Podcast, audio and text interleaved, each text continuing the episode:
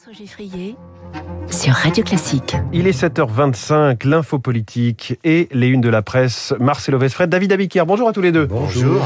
On commence avec vous, Marcelo Vesfred, euh, grand reporter au service politique du Parisien. Le référendum sur l'indépendance de la Nouvelle-Calédonie doit se tenir dans un mois et demi, le 12 décembre. Mais les indépendantistes du FLNKS ont annoncé qu'ils ne voulaient plus y participer. Alors à Paris, cette situation donne des, des sueurs froides à l'exécutif. C'est le cas de le dire. Ah oui, la Nouvelle-Calédonie a longtemps eu la chance d'être préservée du Covid, au moins jusqu'en septembre dernier. Tout à coup, la situation y dégénère, dégénère dans cet archipel français du Pacifique Sud.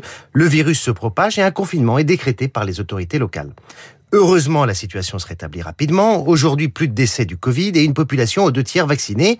La vie reprend son cours normal, les écoles rouvrent.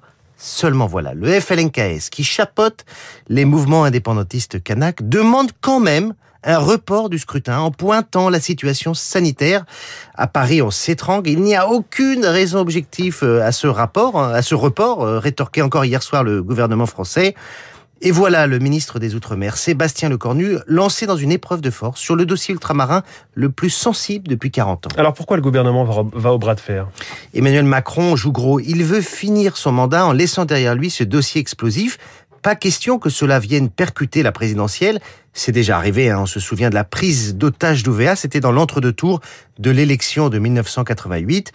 Pas question donc pour le président de céder à la pression des indépendantistes, d'autant que leur demande paraît motivée par d'autres raisons plus conjoncturelles.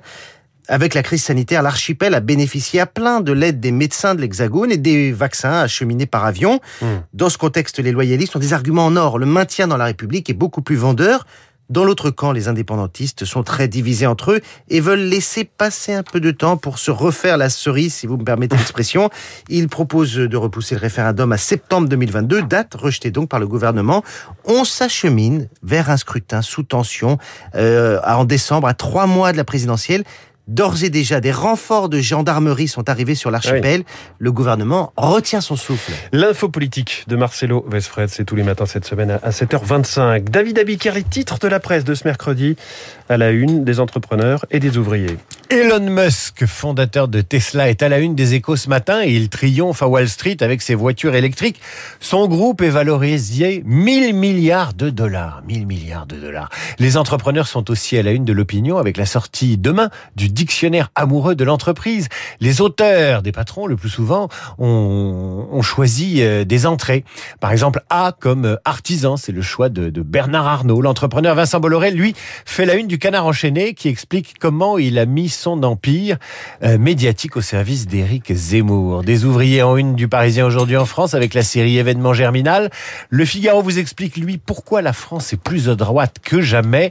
À la une de Libération, Olivier Véran, ministre de la Santé, vous dit pourquoi 20% des lits sont fermés à l'hôpital public et fait le point sur le Covid. Enfin, Philosophie Magazine sort son nouveau numéro avec cette question qui intéressera ceux qui n'en peuvent plus des contraintes sanitaires.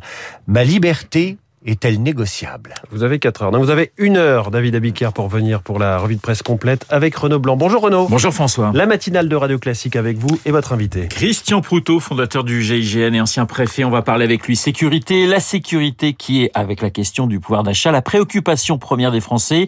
Les tirs sur des policiers à Lyon, les rodéos sauvages, plus seulement en ville, mais aussi la police de proximité, le Beauvau de la sécurité ou encore la lutte contre le terrorisme. Christian Proutot à 8h15 dans le studio de Radio Classique. Une demi-heure plus tard, vous retrouverez mes confrères Étienne Lefebvre des Échos et Régis Le Sommier pour commenter l'actualité, sécurité toujours, mais aussi euh, présidentielle avec notamment le déplacement euh, de Marine Le Pen en Hongrie. Régis Le Sommier, Étienne Lefebvre dans Esprit Libre, juste après la revue de presse de euh, David. Vous n'oubliez pas les spécialistes avec François Geffrier et Bruno Kras. Bruno pour parler cinéma et bien sûr le journal imprévisible de Marc Bourreau qui ce matin nous ramènera en 2005. Dans moins d'une minute, le journal de 7h30.